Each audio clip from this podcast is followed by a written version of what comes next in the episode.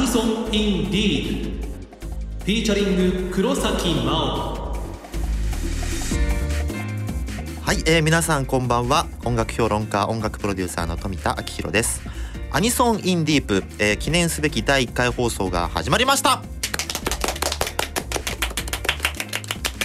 あありがとうございます。外からも皆さんね盛大な拍手いただきましたけれども、えーこの番組は、えー毎回ゲストをお招きしてそのゲストにまつわる音楽活動を約1時間にわたって、えー深く広く掘り下げていく番組でございます。えー普段の活動とか、えーそういったものではですねなかなか知り得ないようなディープなお話をたくさんの音楽と一緒にお届けしようという番組でございます。えー今日は記念すべき第1回目8月11日山の日ということであの祝日のあれですね。あのラジオ日経さんは静かですね。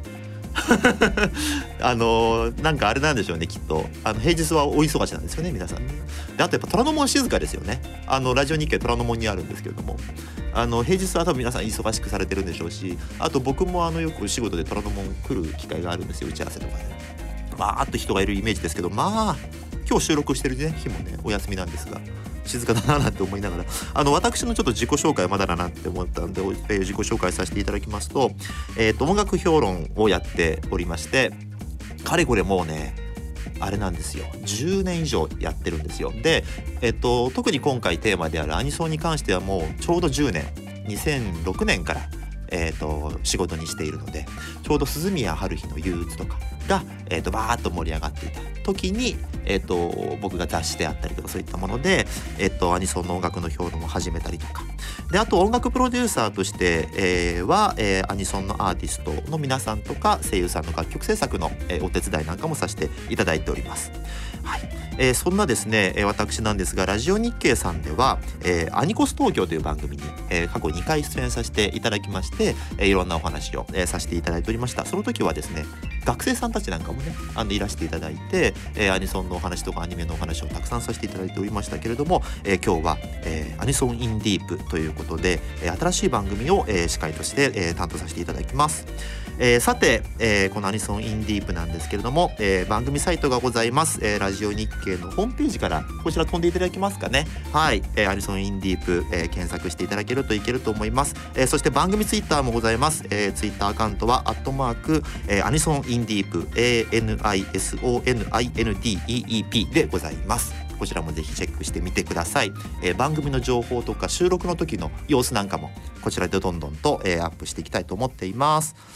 さてさてさてさて本日のゲストをご紹介したいと思います、えー本日のゲストはアニソンアーティストの黒崎真音さんですこんばんは、黒崎真音ではいす。よろしくお願いします。あ黒崎真音ー、ありがとうございます。いやー、第一回目に呼んでいただきまして ありがとうございま。そうですすよ第1回目だからまだねテンションの置きどころがよく分かってないですからそうですね。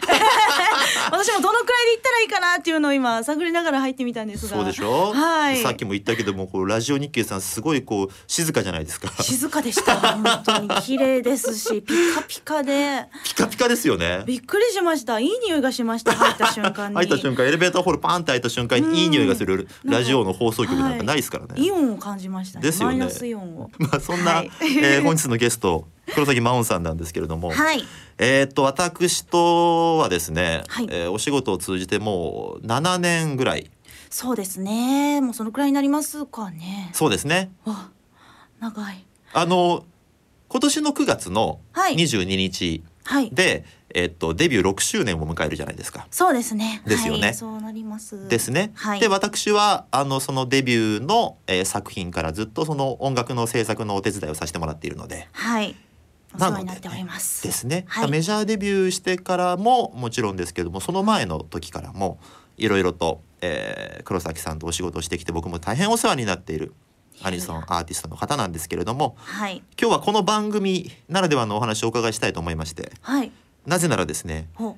こういうラジオで一緒に話すって初めてですよね。そうですね、うん今まで意外となかったですよね。こう意外となかったですイベントとかではあったんですけあど。そうね、はい。あの僕が出てってわーって喋るやつね。はい、わーっと喋ってもらって、えいろんな楽曲についてのお話とかはあったんですけど、はいラジオでっていうのが意外となかったんですよねこの6年間。そうですよね、はい。なんで呼んでくれなかったんですか？いや逆になんで呼んでくれなかったんですか？富田さんの方が番組持ってたんでいやいやいやまあラジオのね仕事はそれぞれこう並行してやってましたけれども。そうですね。なんでやっと呼んでいただけて嬉しいなっていう思いで。そうなんですよ、はい。ということでまあ 今回はアニソン・イン・ディープということで、はい。えーまあ、アニソンアーティストである黒崎真音さんの、はい。えーあれやこれやまいろんなところをはい。もう全部食らい尽くしてやろうと。こんなところまで食えるんだみたいな。わあどうなっちゃうんでしょう。あのケンタッキー食べてる時にえこんなところまで食べれるんだみたいなとこあるじゃないですか。そんな例えなんですか？あるじゃないですか。あええこんなあここ柔らかい骨だから食えるんだみたいなのがあるじゃないあですか。ー意外と軟骨が美味しいみたいなそうそうそうここもいけるなえみたいな。みたいなところまで食う番組だなるほど。あつまりケンタッキーです。ケンタッキーなんですね私。なるほど。今日は鳥になった気持ちじゃあ行きたいと思います。いいのかな？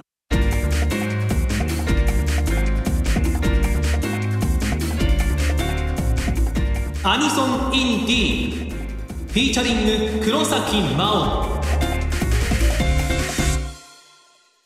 では最初のコーナーはこちら。私の活動履歴書。このコーナーではデビューから現在までの活動を振り返った黒崎真音さん直筆の履歴書を見ながら活動を掘り下げていきたいと思います。はい。この活動履歴書これ本当に手書きで書いてもらったんですけれども書きました。はい、で現在ですねもうすでに番組公式ホームページにアップされています、なので、えーリスナーの皆さんもそちらをご覧になりながらぜひラジオを聞いてください。はい。なかなか臨場感のある番組ですね。そうですね。なかなかないですよね、この感じ。ないんですよ。でこれね、はい。あの皆さんもうホームページご覧になられたらわかると思いますけどはい文字だらけ。そうなんです。いっぱい書いちゃいました。書きすぎ？すごいっすね。なんかこうね。もうみっちり書かせていただきました。みっちりじゃないですか。はい書きましたよ。履歴書って書いた覚えあります？ありますよ。私は見くびりすぎでいやわかんない。見くび履歴書書いたことあるってだけで見くびってることにはないでしょ別に。いやたまに言われるんです。何がでもありますよ。履歴書書いたことないでしょって言われたりするんですけど。所詮。あります。黒崎ごときが。そうそう。本当にそれ言われるんですよ。レーベルの方とかにね言われたりするんですけど。ひどいとこですね。ありますあります。ちゃんと書いて、うん。あの働いたことありますので。あじゃあでも久々でしょさすがにもうだってさ。あそうですね。久しぶりではありました、もう何年まあそうですね。デビューしてからもう6年とかなのでもっともっと前なのですそうですごい久しぶりでした。そうですよんね、はい。ということで、えーお名前黒崎真音さん。はい。女性で、はい。えーニックネームお嬢真音ちゃん。はい。ねお嬢ってやっぱ言われますもんね。お嬢って今もそうですね。呼んでもらいますね、デビューの頃からついてるあだ名なんですけどですよね。オタクなお嬢さんってことで。ですね。お嬢って名前をつけてもらってうんもう今もあのイベントとかあるたびにお嬢って言ってくれる子が多いです。そうですよね。はい。お嬢歴6年ですもんね。お嬢歴6年になっちゃいました。ついに。で東京都ご出身、はい。そうなんです。うん、東京都です。東京都出身のね、皆さんってはい。あれじゃないですか、地方の人をさちょっと見下したりとかしてませんか？してないんですよね。してないんですよそれが。本当ですか？でも、はい。すごく言われるんですよ。おおなるほど。はい。でもそんなつもりは全くなくて逆にこう地方に住んでみたいっていう気持ちの方が強いんですよ。おお、はい。ちょっと上から違う全然そんなことない。もう緑が多くて、はいはいはい。空気が美味しいところに住んでみたいなって。なるほどね。でご飯も美味しいじゃないですか。海のそばだったら海の幸美味しいし、うんうん。すごい憧れなんですよ。なるほど、ね、なのにこういうことを言えば言うほどうん。なんか勘違いされるんですよね。ええみたいな感じで、まああるかもね。全然そんなことないんですよ。まあでも生まれも育ちも東うん。京都ってことですよね、そうですね。はい。ただ母が北海道出身なので、うんうん。一応あの北海道ハーフというか、あなるほどね、はい、北海道第二の故郷だと思って生きてるんですけど、はい。帰る場所はもう北海道しかないっていうことで、あの里帰りするってなったら北海道に行きますね。あなるほどね。はいあー大好きな場所でそうはいそしてですね、じゃあ履歴の方を見てみましょうか。はい履歴書、えー、2010年9月デビューアルバム H.O.T.D 発売メジャーデビューを果たしますね。はい。さあさあこのメジャーデビューアルバム、はい H.O.T.D ですよ。はい。これ学園黙示録 Highschool of the Dead はい。のそうです。エンディングテーマすべてを集めたはい。アルバムでデビューということで、はい。この当時のことどのように振り返ってらっしゃいますか？この当時のことは、まあ、とにかく私はアニソンシンガーになりたいっていう気持ちが強かったので、うんアニメソングを歌いたいっていう夢がありましたのでやっぱりこのデビューが決まった時はすっごく嬉しくてもう本当に夢みたいで全然こうなんだろう現実じゃないみたいな そういった気持ちでいたんですが、はいはい。デビューアルバムは、うん。あのーエンディング曲12曲を集めたアルバムだったのでそね。まあそれも全く想像していなかったことだったので、うん。まさかの最初のデビューから12曲レコーディングするところから始まったので はい結構大変でした最初は。大変でしたよね。うーん。こプレッシャーもあったし。ね うん。いやだってあの変な話前代未聞だったと思うんですよこの企画って。そうですね、うん。びっくりしました聞いた時。あの全ての、えーエンディング曲が全部変わって、うん。それを一人のシンガーが担当して、うん。それを集めたものがデビュー作になるなんてはい。いう形でデビューした人いないですよ。そうですね。それよく言われましたね、うん。当時特に。なのでアニメを見ながらうん、こうレコーディングがこう並行して進んでいるような状態だったんですよね。そうだよね。第5話を見ながら第7話のエンディング曲をレコーディングしてるみたいな。すごいタイム感だねそれね。はい、一今緒に。進んでるような感じだったので すごいですよもう作品に対する思いもうん、こう常に更新されながらのレコーディングだったので、そうですね。この時はいっぱいいっぱいでしたけど でも今考えてみたらすごい特別な経験だったなっていうふうにいや今のなんか話聞いて、だ僕もねこれ制作一緒にやってたので、そうですね当時のことを思い返すと、はいそんな危ないスレスレのスケジューリングだったっけね？いやもうススレスレすぎますよ本当に。本当にもうだってレコーディングのはい。3日4日前に歌詞が届くとかそうだそうだねいったこともあってしかも全部英語だったりするんですよ。だね。えーみたいな。いきなりね。そうなんですよ。あったわ。11話のエンディングかな？であったんですけどそこで英語の発音が担当の方に来ていただいて教えてもらっあてレコーディングしてもう本当に半泣きでしたよあの時も もう泣きそうってなりないがら。やでもさ実際泣いてたこともありましたもんね。何話のエンディングだったか忘れちゃいましたけどどれだったかな？なんか歌ってる途中でなんかもう多分相当きつかったんでしょうね。スケジュールとか、はい。わーってこうきつくなってちょっとトイレ行ってきます。みたいなこう、ちょっと声詰まらせてトイレに駆け込んだなんかあったな今振り返ったら。まさにその全部英語だった「ホローメン」っていう曲じゃないかなと思うんですけどね。帰ってこないなみたいな。いやもうメソメソしてましたよあの時は。もうちゃんとやりたいっていう思いとなかなかできないっていうもどかしい気持ちみたいなものがすごいぶつかり合ってましたね、うん。デビュー当時だったので。そうですね。懐かしいですね。懐かしいですね。汗と涙のデビューアルバムでした。そうですね、はいそして、うん。えー次がデビューシングルになるんですね。はい。えーとある魔術のインデックス2エンディングテーマ「マジックワールド」はい。発売になってますけれども、はい。デビューシングルでしたね。うん、はい。この曲どうですか振り返って。ああそうですね。HOTD の時は割とこうロックな曲が多かったりとか、うんうん、またこう何ていうか音楽のジャンルがまたガラッと変わってキラキラしたサウンドになって、はいはいはい。やっぱアイブさんの持つうん。なんかこうデジタルなうん。サウンド感になったので、うん。なのでここからこう踊りながら歌うパフォーマンスをしたりとか、はいはいはい。まあ、自分の人生の中でもやったことのなかったパフォーマンスをこうやるようになったりしたので、すごく転機になりましたね自分にとって。なるほどね。うん。あのちなみに、えーこの履歴書の右上の方に好きな音楽ジャンル、はい。えー例えばメタル。はい。ゴシックメタル。はい。アニソン。はい。ヒーリングミュージック。っはい。がございますね。はい。バランバランでございますけれども。バラバラですね。自分でも書きながら思ってました。はい。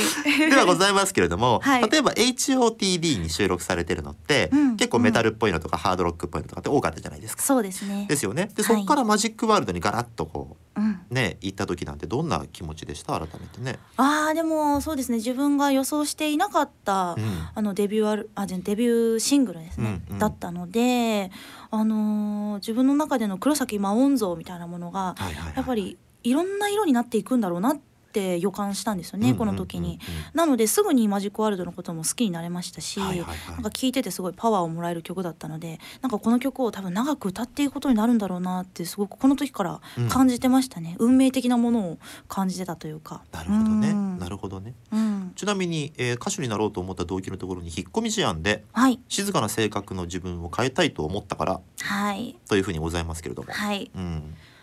もう超引っ込み思案でした、はいはいはいはい。もう家にいるのが好きで、はいはい。ずっとゲームやってましたね。ゲームと漫画が特に大好きでしたね、うん。小さい頃は。なので自分で声を出して、うん。何か新しいことをするとか、うん。ちょっとはみ出したことをしてみるとか、まあ、あの日常的なところで言うと友達に声をかけるとか。こう一緒に帰ろうってっていう一言も言えないような子供でしたね小さい頃は。えそれどうしてんですか？声かけられないから一人で帰ろうってなるんですか、そうですこほう。嫌がられたらどうしようかなとか。あ なんかえ一緒に帰りたくないのに、うん。なんかあ誘われたから仕方ないみたいな感じだったらどうしようとか深読みしちゃって。考えすぎちゃうんだね。そうなんですよ。なんであもうダメだ勇気出ないから一人で帰ってゲームしようっていうところに行き着いてたんですよね。なるほど、うん。でもそんな自分が嫌だったんです。うんうんうんうん。うん実際どうでしたか？そのデビューして、はい、まあ、でメジャーデビューをし、うん。まあ、シングルもリリースした頃って、はいそういったその自分の引っ込み思案な性格だったりとかそういったものって変わったなって実感ってあったんですか当時は？でもデビューした頃はまだ、うん。あんまり変われてなかったかもしれないですね。まだそういう自分を抱えて、うん。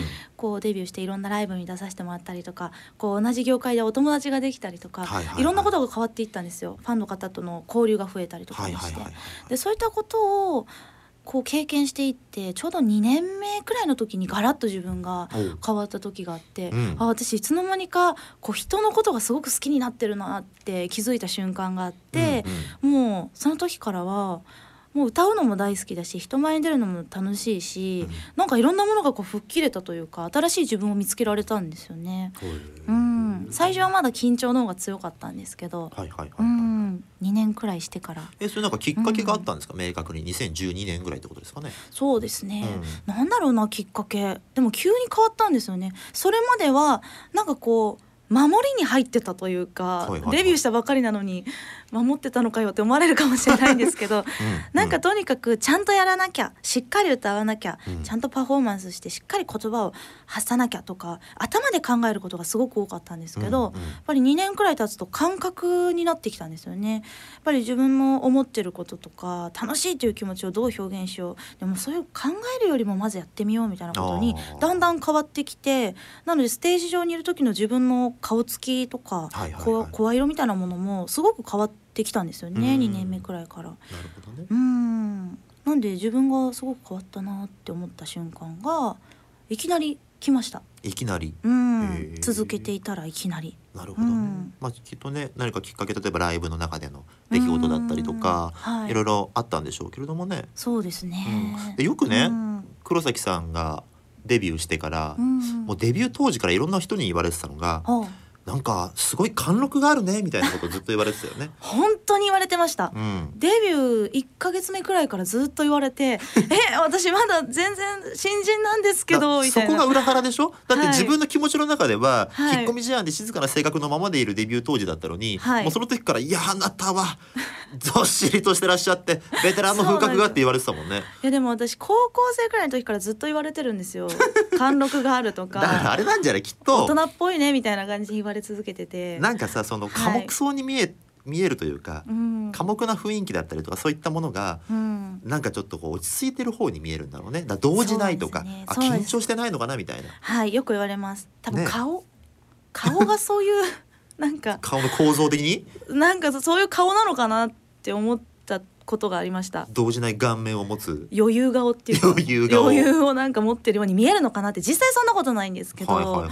なんかそう思われること多いんですよね。実際もう足ガタガタに震えてたりするんですけど。そうですよね、うーんだからなんかねこの2011年8月に、はい。えーアニメのサマーライブ、はい、えー初出演をしてまあ、同時にこのアルティマを結成みたいなこはいともそうでした、えーこはい。の年のアニメのサマーライブの時にありましたけれども、はい。なんかねこの時にねよく皆さんに言われたのがまだデビュー1年とは思えないねみたいなことをね、ああ、うん。そうだったんですかね。どうなんでしょう。自分ではちょっとわからないんですけど。ううん。ん。もう緊張で直前まで泣いてましたけどねあの時。もうメイクボロボロになるくらい泣いてました。嬉しくて。まあそうですよね。うん。まああの後々のねところでも話出てくるかもしれませんけれども、はい。まあ最初のねあのアニメのサマーライブではい。憧れだった南さんと、はい、はいそうですね。共演されたりもしましたけれどもね。はい、まあその翌年に、えー、あそうかそうか。2011年7月に、はい。海外でのライブをもうすでに初めて経験されてるんですよね。あそうですね、うん。アニメエキスポに出させていただいて。どうですか？海外で、うん。えーまあ、仕事をするライブをすることによって、はい。自分の例えば考え方だったりとか変わったことってありました？ありました、うん。すごくありました。まず音楽の楽しみ方って、うん。その国によって特色は違うけどでも根本的な部分って一緒なんだなってすごくうんうんうん。感じてみんなこう楽しくなるとわーって声を出してくれたりとかもう、まあ、この時アメリカに最初行かせていただいたんですけど、はい。もう踊ってくれたりとか。でもすごく日本の文化に習ってこうペンライトを振ってくれたりとか掛け声を一緒に合わせてくれたりとか、うん。すごくなんかこうボーダレスなんだなっていうのを感じたのがこの時すごい印象に残っていて、はいはいはいはい。なんかやっぱり小さいことになんかこだわってた自分みたいなものがパーッと解放された感じがありました。やあっぱり言葉の壁もあるし、うんうん。なんかこうステージもすごく大きい場所だったりもするので、そういった時にもっと自分が動かないとみんなに見えないかもしれないとかそういったことをすごく感じながらやったのがこの海外のイベントだったので、もっと自分の殻を破りたいって思ったんですよね。なるほど、ね、でみんなともっと仲良くなりたいって思いました。なるほどうん、まあなんかねこの最初の初海外ライブの時に、えーはい。アニメエキスポなんでロサンゼルスはい。での開催だったんですけれどもはい。なんかね体調崩されてはい。病院に行ったのが僕はなんか強烈に思い出として残ってるんですけどね。ありました、ええもう不安で不安でしょうがなかったんですけこのど怖さったらやっぱちょっとすごいものがありましたよね。そうですね。なんつったらいいんだろうな、うん。ロサンゼルスの、はい、えーそのアニメエキスポの会場のすぐそばにホテルがあってはい。でそのホテルがあるそばにある病院でしかもそれ夜だったんですよね、夜中でした。夜中だったよね。はい。で夜中でさあちょっと今体調悪くなった、まあ、喉の調子がちょっと良くなくなっちゃって。はい。もう全然声が出なくなって出なくなっちゃったんで 多分緊張とか疲労とかいろいろ初の海外のライブとかっていうのもあったんだと思うんですけど。うん。それで行った先がいわゆるそのえーメキシコ人街のはい。すごい暗い病院で、なんか英語がなかなか通じないんじゃないかぐらいにこうスペイン語を飛び交ってるところで、そうでした あれめちゃくちゃ怖くなかったですか実は。怖かったというかでもそれより声が出ないことの方が怖かったのでなるほどね。まあ、どうにかなるんだったらもう全然っていう感じでした私は。助けてくださいっていう気持ちでう。ん言ってたんですけどう。んただその現地のスタッフの方が通訳をしてくれていろいろとこう説明してくれたんですけど、うん。その声が出るようになる薬があるっていうお話を怖いよね。されもうてそのなんかもうそれが怖いじゃん。それが怖かったうんそれ俺には秘策があるみたいなさたそうなんですホセみたいなやつが言うんだよだって。ホセ感のあるやつがね。一応こう安全な薬で、うんでもこうちょっと強めの薬なんだけど でも明日乗り切るために。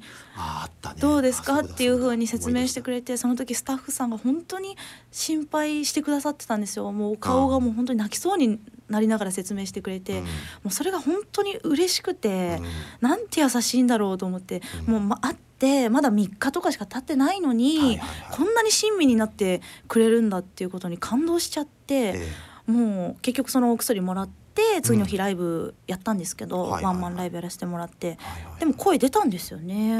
なので本当に感謝してます。まあそういうね、うん。海外での経験なんてうん、ね引っ込み思案だったね本当ですよね。ところから考えたらうんすごい進歩じゃないですか。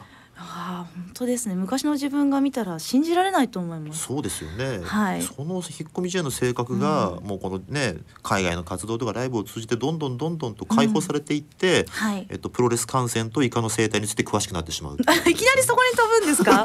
そうそうですね。はい。、はいろいろなきっかけがあってたどり着いたんですけど。全然なんでしょうねこの上の右上の音楽以外の趣味の欄の。はい。またこの整合性のなさね、うん、右上に「ロリータ」ってすごい申し訳なさそうにこう 小さい文字で書いてますけど。まあロリータのお洋服が好きってはいいうところで、まあ、お洋服見たり着たりするのが好きなのと、ええまあそうですね。プロレスもすごく好きではい。見に行ったりとかうん。しますね。うんうん。はい。どうです？イカの生態とかって音楽活動にこう、いい影響あったりとかしますか？えーっと全然ない。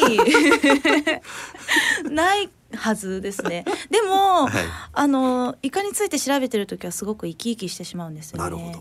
というのも最初にイカに興味を持ったのが、ええ。たまたまこうライブで、えっと、学園祭か何かにこう呼んでいただいて向かってる車の中でちょっと時間があったのでなんかこうぼーっとしてたらそういえばイカってうん何生物なんだろうって思ったんですよ。何動物なんだろうみたいな。急にピンと気づいて。典型のように降りてきたわけですね。来たんですよ。車に乗ってたイらカとは何生物か。あれイカって何なんだろうってこんな日常的に食べてるのにすごい気になってしまってでネットで調べたら怖いわそんな経験、うん。ものすごい種類がいるっていうことがまず分かって、日本海だけで150種類いて、はあ。でまだ見つかってない種類が何百種類もいるって書いてあってえそうなのみたいな。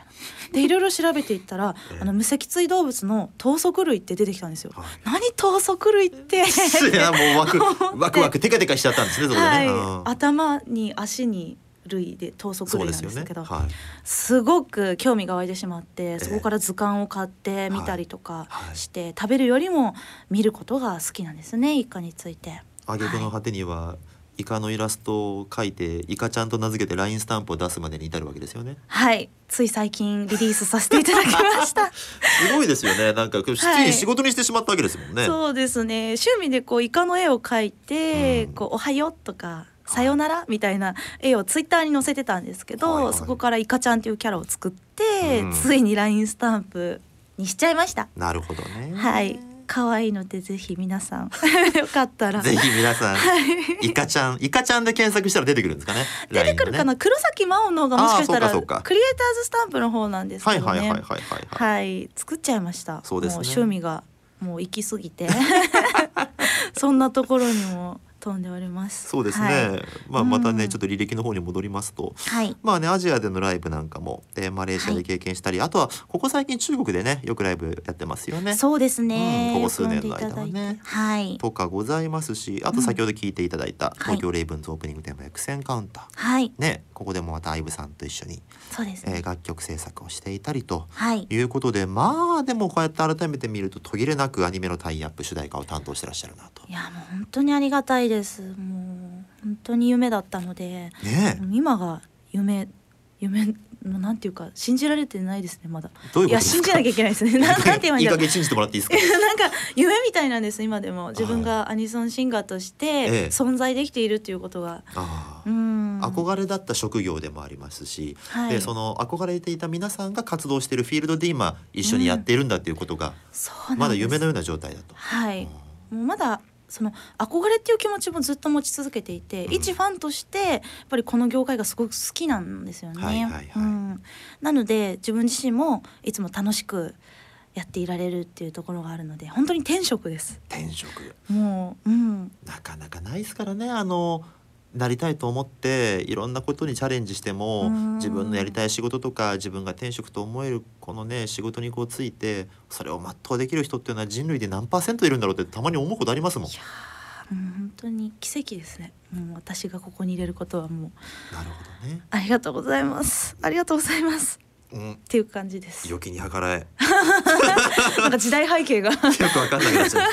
誰だったんだろうっていう。はい。えーとですね、そんな活動をバーッとこう集大成したんじゃないかなと思うのが、はい。えー、2015年9月に行われました、えーはい5周年記念ワンマンライブ、はい。えーマイハマンフシアターで開催しました。はい。ということでね今お話しいただいたようなことでもそうですし、はい。えーあとこの履歴書の右の方のスペース右下のスペースにはい「えー、アニソンは私の人生を変えてくれました」みたいな、はい。そういった非常にこう、なんていうかハッピーでポジティブな、はい。えー5周年記念ライブだったんじゃないかなと思うんですが振り返っていかがでしょうか？はい、あの初めてのホールでのワンマンライブでもあったので、うん。すごくそういった意味でも私がこう目標にしていたホールワンマンができたっていうところですごく嬉しかったんですけれども、うすごくこうファンの方々が温かすぎて、んうん。もう始まった瞬間からみんながこう私に向けて笑顔をこう見せてくれて、はいはいはい。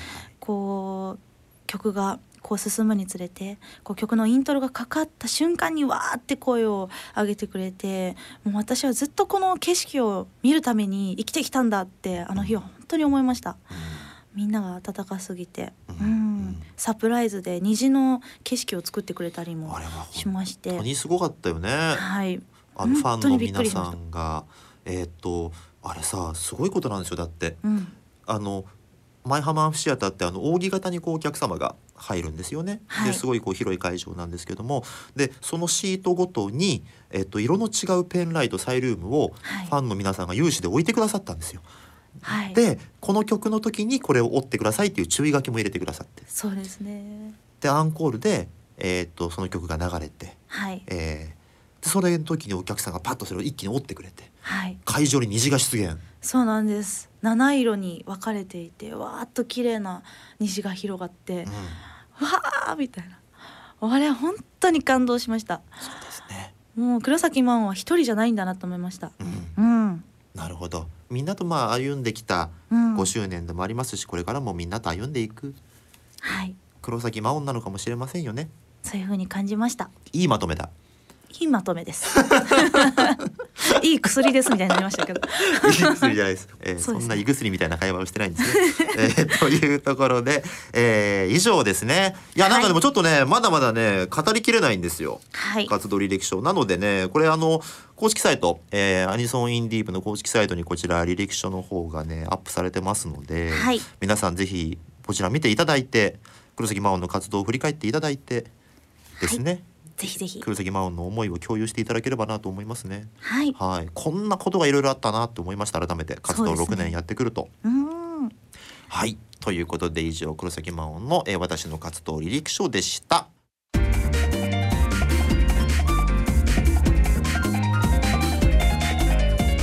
アニソン in DEEP featuring 黒崎真音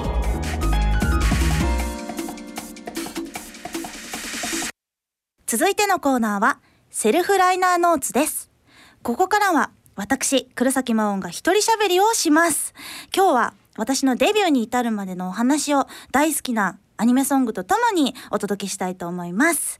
えーまず、えー私は先ほどもお話しさせていただいたんですが、もう本当に引っ込み思案な性格の子供でした。なかなか自分の気持ちを伝えることもできなかったですし、こう、明るい子っていうよりはちょっと静かな子でした。はい。でもそんな自分がすごくなんかこう許せなかったというかもっともっといろんなことできるようになりたいなっていう気持ちでいたんですがその中でもやっぱり歌が特別大好きだったんですね。こう引っ込み思案な私も歌うことだけはなんか特別に思っていてこれだけは貫き通したいみたいな気持ちがあったんですね。なので小学生の時に学園祭があったんですけどそこで演劇のこうオーディションがあったんです主役を決めるオーディションがあってで私はどうしてもその主役をやって歌を歌いたくて初めてオーディションに参加したんですけどそこでは残念ながら落ちてしまったんですけど先生にあの歌を褒めてもらえたんですね。あなたの歌声私好きよって言ってもらえたことがこう生まれて初めて自分が何かをしてこう届いた何か届いたんだって思えた瞬間だったんですね。なのでやっぱり歌っていうものが自分の中ですごく大きな存在になっていました。うん。でも私のやっぱり元々の性格が邪魔をしてしまってなかなか私歌手になりたいっていうこの一言が言えなかったんですね。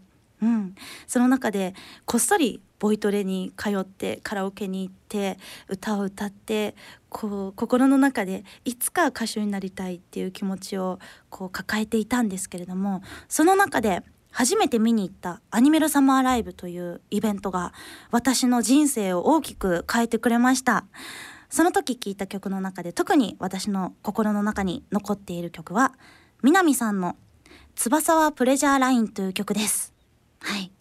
この曲はもともと栗林みなみさんというお名前で活動されていた南さんの楽曲なんですけれどもすごく大好きな曲でこう何かこう自分の中でうまくいかなかったことがあったりとか元気がなかった時にこの曲を聴くとすごく勇気をもらえてまたこうまだまだ頑張っていけるんじゃないかなって思えるようなポジティブな気持ちをもらえる曲だったのですごくこう生生で南さんの歌声を聞いた時にもう本当に感動してしまって南さんみたいなアニソンシンガーになりたい歌手になりたいって思ったことで私の中で何かが大きく変わってあもっとうん自分に自信を持って私もいつかこのステージに立ち立つんだっていう気持ちをこの時初めて感じました。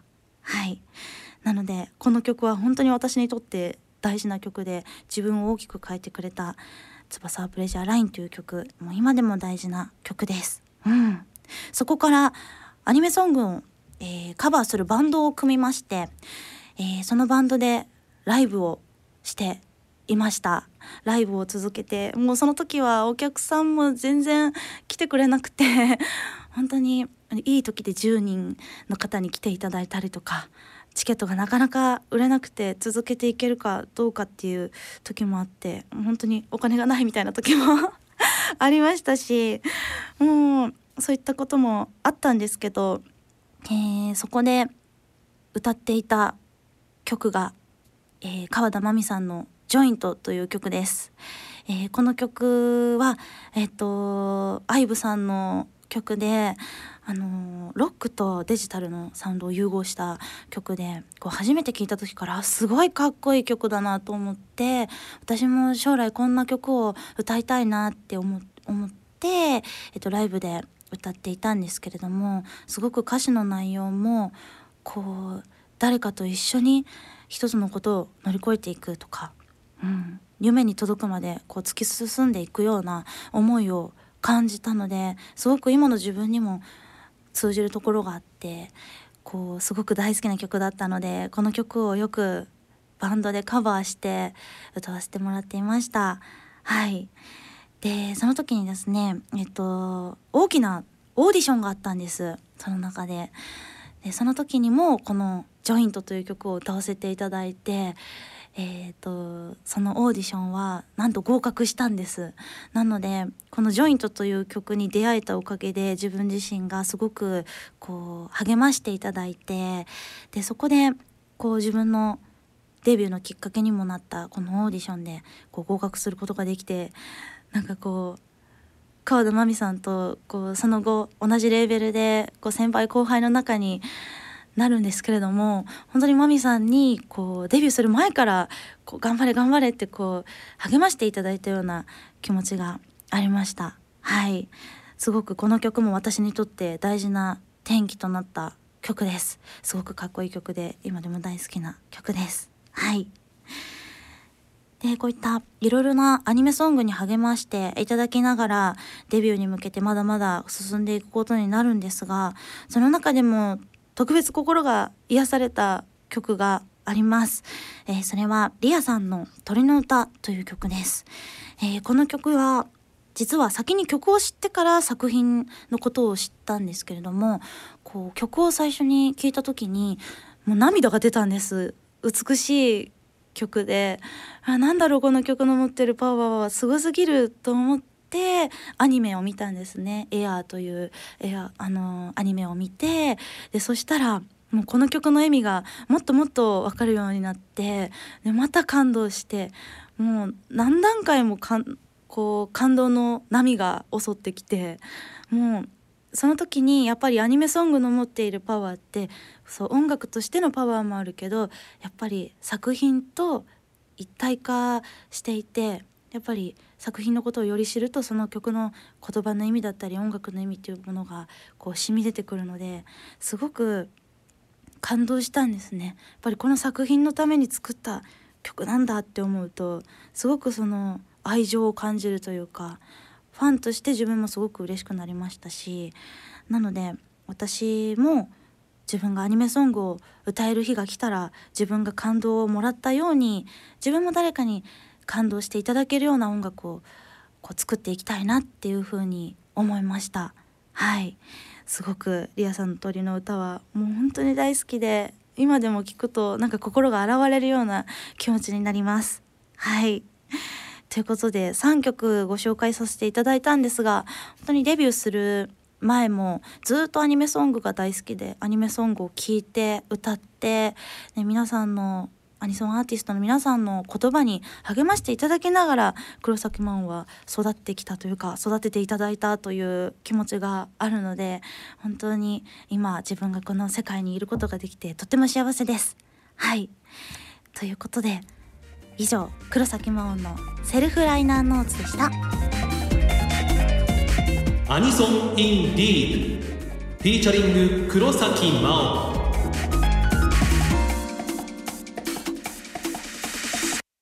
それでは続いてのコーナーはこちらです。最新最速活動報告。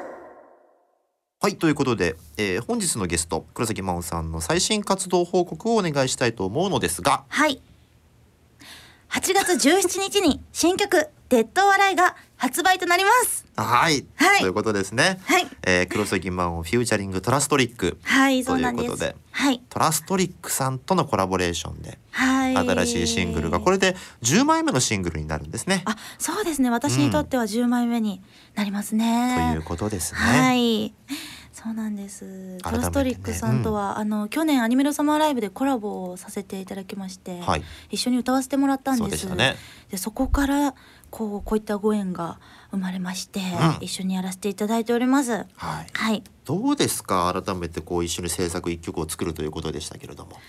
いやーそうですね、うん。こうライブで一緒に歌うとかこうコラボレーションして一緒に踊るとかそういうことはあったんですけどそうでしたね。なかなかこうレコーディングも一緒にやらせていただいて、はい。こう MV ミュージックビデオも一緒に撮影してっていうことはなかなかなかったので、うんうん。本当にもう新しいことだらけで、そうですようね。ん新鮮でしたすごく。なんかこうやってフューチャリングっていう形で、はいあのーまあコラボレーションの形でミュージックビデオを撮ることももちろん初めてだったじゃないですか。そうでした、ねはいえいろんな刺激もらったんじゃないですか？もらいました。うんやっぱりお二人がいると空気感もすごく変わりますし、はいはいはい。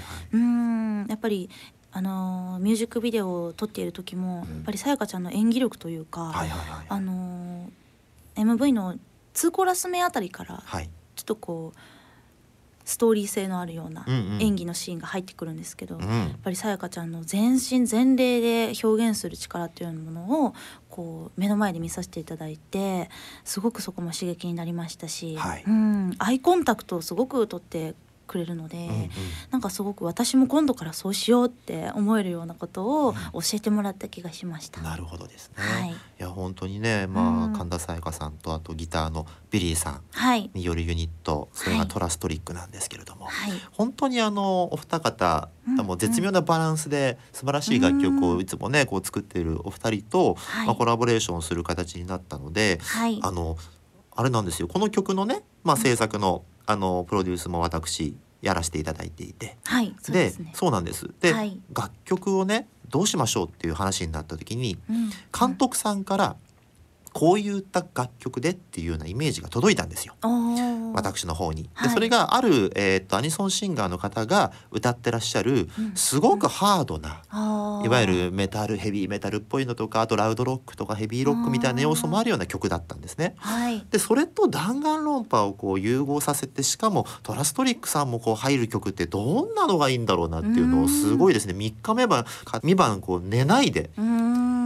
言い過ぎましたけれども ちゃんと寝てたんですよ。寝ました。56時間寝てあー睡眠バッジ。バッチリとって考えて、考えて考えてでその時パッと頭に浮かんだのがやっぱ弾丸論破ってうん。すごくおしゃれな部分もあるじゃないですか。映像演出だったりとか表現だったり。ね色彩がすごくそうなんですよ。のでポップで、うん、そうなんですよ。なのでそのままあのオファーいただいたような形の楽曲を作ってしまったらうん。ちょっと弾丸論破の世界には浮いちゃうんじゃないかなっていうのがあって、で実は昔からお仕事で接点があってそれこそあ10年ぐらい前から一緒にあのあお仕事をしていたその当時アズリエルというバンドをやっていた、えー黒瀬さんと、うん。はい。えーにお声掛けをして現在ウロボロスというバンドをやってるんですけども、はい。でそのウロボロスと最近僕またお仕事をする機会がいくつかあってウロボロスかっこいいなと。かっこいいですね。かっこいいじゃないですか。やばいっすもうバリッバの神木彩さんがね、うん。ボーカルでやってらっしゃるバンドなんですけれども、うん。そのウロボロスのサウンド感今のモダンっぽいサウンド感と昔アズリエルってアニソンをやってたグループだったので、存じ上げております。そうなんですよ。そのアズリエルのアニソンの要素とウロボロスのこのサウンド感が融合したらもともと2つとも女性ボーカルをアズリエルもウロボロスもやってらっしゃったので、はい。あこれだったら黒瀬さんだったら黒崎マンをフューチャリングトラストリックの最高の曲作ってもらえるんじゃないかなっていうことであ。オファーをして作っていただいたんですけど、うん。この曲自体どんな印象を持たれてます？いやーもう最初の1秒目から、うん。こう弾丸論破の世界観が持ってる不穏な空気感というか、何かこうとんでもないことが起こる予感をこう感じさせるようなうん。曲だったので、はい。すごくもうバッチリだなって思いました、うん。最初聞いた時に。ううんん。でこの曲調でデュエットっていうのもすごく面白いなと思いましたね。はいはいはい。そうですね、うん。確かにそうかもしれないハードですね。なサウンド感なのに、うん。こう女性ボーカルはいがはい。2人入るっていうのが、なんかあんまりこう聞聞いたことがなかったような曲になるんじゃないかなって思いました。うん。うん、でしかも今回作詞もはい。担当されていますし、はい。でしかもデュエットの作詞というのもね。そうですね、やらせていただくの初めてでした。そうですね、うん。どうですか弾丸論破という作品のはい。世界をこううん。歌詞にして落とし込むみたいなことになるかと思うんですけども、はい。うん、どんな作業でした？そうですね。弾丸論破はもともとゲームもやらせていただいてたのですごく好きな作品だったんですがもうとにかく絶望的なこう世界観の中でも自分の答えを見つけてそこに進んでいく姿っていうのがどんな形であってもかっこいいなって思ったんですよね私は。すごく魅力的だと思っていたのでその自分の答えを見つけて進んでいく姿。で自分の答えをこう掴んでさらに未来に行くんだっていう、うんそういう強い気持ちみたいなものをこの曲に落とし込みたいなっていうふうに思いました。なるほどですね、うん。まあ、そういった弾丸論破へのはい。思いもそうですし、はい、まあもう現在放送中でございますしね。はい、しかもこれ1週間に未来編とね絶望編が2そうなんです。本放送されるっていうこれもかつてないスタイルでやってますよねこれね。モチベーションが上がりまくりますね。モチベーションが上がりまくる。3日おきくらいにあ今日弾丸論破だ続き見れるっていあそううね。大体こう1週間待たなきゃいけないじゃないですかアニメって。そうなんですよ。あれすごいもどかしいんですよ。もどかしさあるね。もう待ってないみたいになってでもやっぱり3日おきくらいに来てくれると、うんもうたまらないですねたまらないですよね。こんなに幸せなことないなってはいそうなんですよ。うんね、で今もう本当に面白くて毎週毎週めちゃめちゃ面白いですねもうどうなっていくのか想像がつかないうんさすがですよね。さすがですうん本も当う振り回にされます毎週。そうですね。もう感情のもうギアがもう。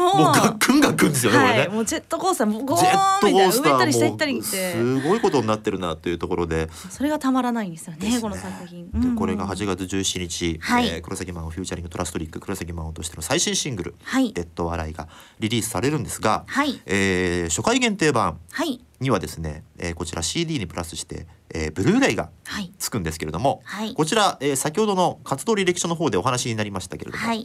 えー5周年記念ライブがはい。なんとまるっと入ってしまうとそうなんです。まるっと全て入ってしまう。まるっとすべてもう全曲収録でございます。こんなことがあっていいのでしょうか？本当です。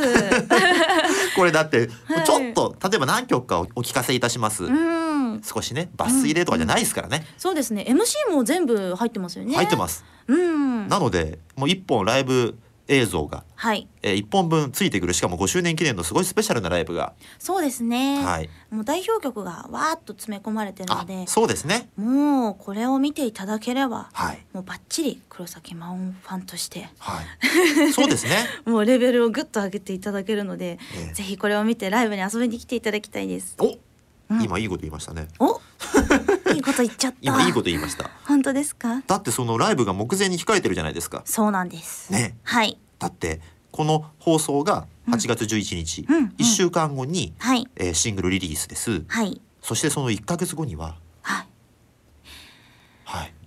ツアーがまた始まります変。なためが入りましたけどね ツアーがここかなって思って。ここですよ富田さん喋るかな？喋らないかな？ここかなって。はい。喋ってくださいちゃんと、ね、ためちゃいましたけど事故ですよそれじゃはい。あツアーが始まるんです。ツアーが始まりますよはい。全11公演のツアーをやります。そうなんですおめでとうございますありがとうございます。はいでこれがはい9月22日から、はいえー川崎クラブチッタから11公演始まるんですけれども、はいこの9月22日というのがなんと、はい。えーデビュー6周年記念の日そうなんです。ということですねはい。はいツアータイトルは何て言うんでしょ Beautiful Resistanceというタイトルになってます。うはいどんな思いを込めてこのツアータイトルは決められたんでしょうか？攻めの姿勢の私を見てくれっていううん気持ちを込めて。なるほど、はいレジスタンス反抗者みたいな意味合いがありますよねそうですね。えまあ今年一年は私にとって戦いの一年になるぞってうん思ったんです。ん今年の始まりに。ええはい。で何が戦いかというと、はい。まあ、自分的にこう新しくチャレンジしてみたいこともうん。たくさんありましたし、で今回この「弾丸論破」の曲を担当させていただいてるんですけど、まあ、今年担当させていただくこの作品のテーマも戦いであるというところから私も一緒に戦っていきたいなっていう気持ちでこのタイトルにしました。うん。そしてアニメのヒーローたちはみんな戦っているので、うん。はい、この「ビューティフル・レジスタンス」っていうのはアニメのヒーローっていう意味も兼ねておりまして、今回初めてあの歌いに行かせていただく場所もあるので改めてアニメソングをお届けするっていう意味も込めて、はい。このタイトルになっています。なるほど。はい、川崎名古屋京都広島はい。福岡、うん。えー埼玉、えー札幌仙台高崎新潟大阪。はい、11公演行きます。すごいですね行きます本当に初めて行く場所もありますよねそうなんです。高崎とかそうでしょ？そうですね。あと広島も広島もそうかワンマン初めてですし、あと北海道も初め札て。幌ねさっきだだって第二の故郷みたいなの言ったもんねそうなんですよ。なのでやっと行けると思って。ワンマンすごい嬉しいんです。すごいじゃない。ですか、引っ込み思案だった黒崎さんどこ行っちゃったんですかもう？なアクティブですね今年 いろんなとこ行っちゃいます。そうですよみんなのおかげです。ねえしかも今年は戦いの一年だと位置づけてみたいなところでそうなんです。もうバトルですよ。バトルですか？なのでもうこう攻めの姿勢の私をうんみんなに見ていただきたいと思ってるので、はいセットリストもかなりロックなおテイストになると思います。なるほどはい。かっこいい黒崎真音が攻め攻めで。攻め攻めでオラオラで、まあおーそこまで怖くないけど。そうですよね はいで。もみんなで楽しくそうですね。ううんん。楽しみながら、はいえー作り上げていく Beautiful Resistanceそうですね。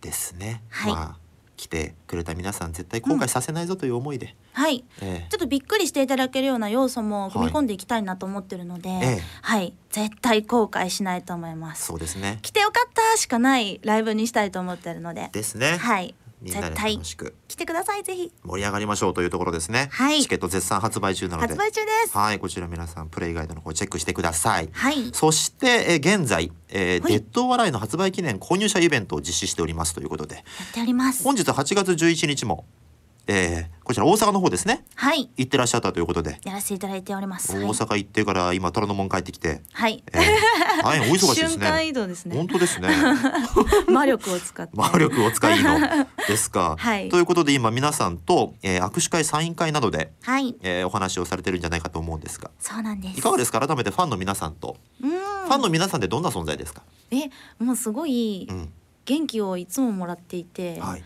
なんでしょうね。お友達とはちょっと違うけど、うんうん。でも前世何かあったんだろうなって思います。前世からの縁じゃないかと。はい、前世きっとあの絶対前世も一緒にいたと思いますね。何かないとこんなに応援してもらえたりとか。ああなるほどねう、ーんやっぱりこう頑張って、うんこう毎日仕事帰りに来てくれる方もいるんですよ。あやっぱりそういう方を見てると、うんあもう絶対何かあるって、うん偶然じゃないって思ってます。なるほどね、ソウルメイトっていうか、ソウルメイト 魂でもう結びついてしまっているわけですねもうそんな風に感じてます私は。まあでも本当に温かい皆さん多いですしね、うん、なんかもう本当にあの応援している皆さんが、うん、なんかあのその黒崎真音の活動をはい。通じて、まあ多分きっと黒崎さんがアニソンシンガーが好きでこの業界に憧れたのと同じように、まあ、うんたくさんいろんなものを与えているんだと思うんですけれどもね、本当ですか？ええだからこそのまあそういったファンの皆さんの応援につながっているんだろうなとも思うんですけれどもね。なあ嬉しいです。そうだとしたら、そうですね。はい。ということで、うん。もう最新シングルのリリースからツアーまではい。この先目白押しなので、はい。黒崎真音の活動皆さん追いかけまくってくださいということで。はい。よろしくお願いします。そうですね、はい。片時も目を離さずにはい。シングルと。瞬き禁止です。瞬き禁止で生活ですねこれから。ドライアイになっていたドだいて。ライアイになっていただいて目カラッカラにしていただいんにはてカラカビカビにしていただいて。恐ろしいこと言いますね本当にはいまあそんな感じでですね黒崎真音の活動を活目してくださいということでございます。はいということで、えーそろそろですね、はい本日のゲスト黒崎真音さんとのお別れのお時間なんでございますけれども、はいえーこのラジオをお聞きの、えーリスナーの皆さんファンの皆さんにメッセージをお願いいたします。はい、えー、第1回目に呼んでいただけて本当に今日は楽しかったです。聞いてくれた皆さんありがとうございました、えー今回の「デッド・アライ」なんですけれどもあの実はファンの皆さんの声で生まれた縁でもあるんですよ。あのさやかちゃんと私の顔が似てるって あのファンの方があのツイッターなどでつぶやいてくださってそこから兄様のコラボのお話が生まれたりとかいろいろなところからこの縁が結ばれて今回のシングルにつながっているのでぜひ皆さんからいただいたこの縁を大事にこの楽曲も作らせていただきましたのでぜひぜひ皆さんチェックしてください。聞いてください。よろしくお願いします。はい。ということで本日のゲストは黒崎真音さんでした。ありがとうございました。ありがとうございました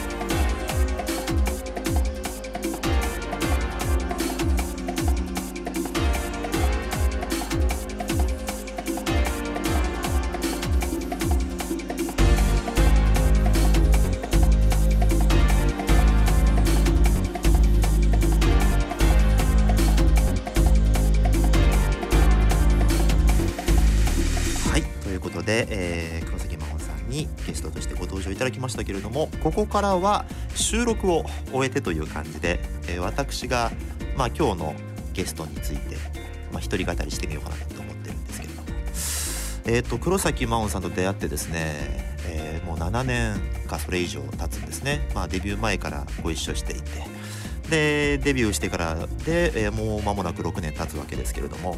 これね本当はね多分きっと本人もデビュー当時の悩みだったんじゃないかなと思うんですけどもさっきもちょっとお話で出ました通りすごくですね、えー、本人のあの実際のその気持ちとは裏腹で外側の皆さんにはすごく堂々としてるように見えたりとか貫禄があるねなんて言われ続けた6年間だった気がするんですよ音楽活動の中でまあ例えばライブに出ても「いやほんと落ち着いてるね緊張してるなんてもう見えないね」とか「緊張なんかしてないんでしょ?」とか「いやすごいねがあのなんかものすごくなんだろうなあのベテランさんみたいだね」とかもう活動10年15年やってるみたいだねなんて言われて続けてた6年間だったと思うんですけれども実はですねあの先ほどもお話しされてた通り、まあ、実は引っ込み思案で静かな性格の私がということで内なる情熱をこう燃やしながら活動してきた人で。で実はですよ僕はあのずっとその制作の裏側だったりとかを見てきた人間なんですけども努力の人なんですよ。天才肌だったりとかあの初めから何もかもができた人というよりもあの非常にこう努力型の人でデビュー前もそうですけれども誰よりも歌の練習をしてましたし、えー、今もそうですねあのワンステージ臨むために誰よりも多分練習してると思いますし誰よりも真剣にもしくは誰よりも緊張しながら実はステージに臨んでいるというそんな黒崎真央さんなんですね。でそういったあのところがですね今までの活動でどれだけ見えてきたかなというところがあったりするんですけども実はあのライブのね黒崎真央さんはね実はすぐ泣くんですよ。ライブの MC 中に。感極まって。それなんでかっていうとその涙の理由はきっと自分のその思いみたいなものがライブを通じてお客さんに伝わったと思えるからなんですよね。目の前にした時にお客さんたちの笑顔が見える。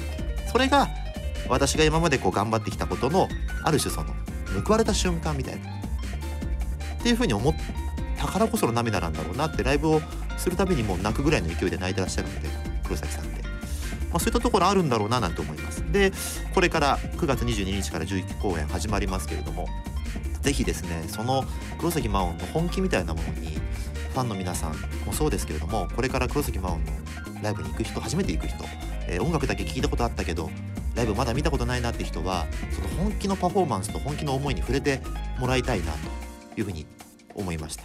改めて今日活動6年振り返ってその前の話もしてもらいましたけれども、うん、ちょっとそんなこと思いましたね。はい。ということでアニソン・インディーフューチャリング黒崎真央お届けしてまいりましたけれどもえー、黒崎真央さんのですね手書きの履歴書、えー、この番組の中で、えー、制作していただきましたけれども、えー、そちら番組ホームページの方でご覧いただけます、えー、みっちり文字が書いてあるので皆さんぜひ読んでください。こちらもですね彼女のその何て言うんでしょうね几帳面な性格といいますか、えー、一生懸命になってしまう性格が出てる履歴書じゃないかなと思いますね、えー、そしてこの番組、えー、アーカイブ配信もございます。ちなみにですねアーカイブ配信は残念ながらトーク部分のみとなりまして楽曲の方は聞けませんのでご了承くださいませ、えー、こちら番組公式サイトをご覧ください。そして番組のツイッターもございます、えー、アットマークアニソンインディープ ANISONINDEEP でございます。ぜひチェックしてください。ということで、えー、アニソン・インディープ約1時間ですね、え、お届けしてまいりましたけれども次回もあるといいなって思ってます。これあのあれですよねラジオ日経さんあの祝日のタイミングになると少しこう余裕があるということで、え、今回も祝日にやっておりますけれども次回もまたどこかの祝日で、えー、一人のアーティストをお招きして、えー、深いお話をまたしたいなと思っております。なので Twitter などにご意見など、えいただけると幸いでございます。ということで、え、アニソンインディープ富田明宏がお届けしました。次回の放送もお楽しみに。